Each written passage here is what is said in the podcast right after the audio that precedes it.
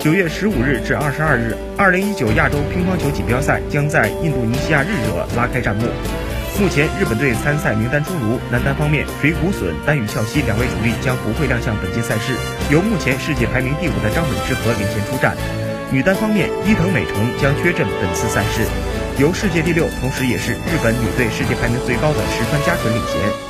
近阶段，石川佳纯的进步显著。澳大利亚公开赛上，他在一比三落后的情况下连胜三局，四比三职业生涯首次战胜陈梦。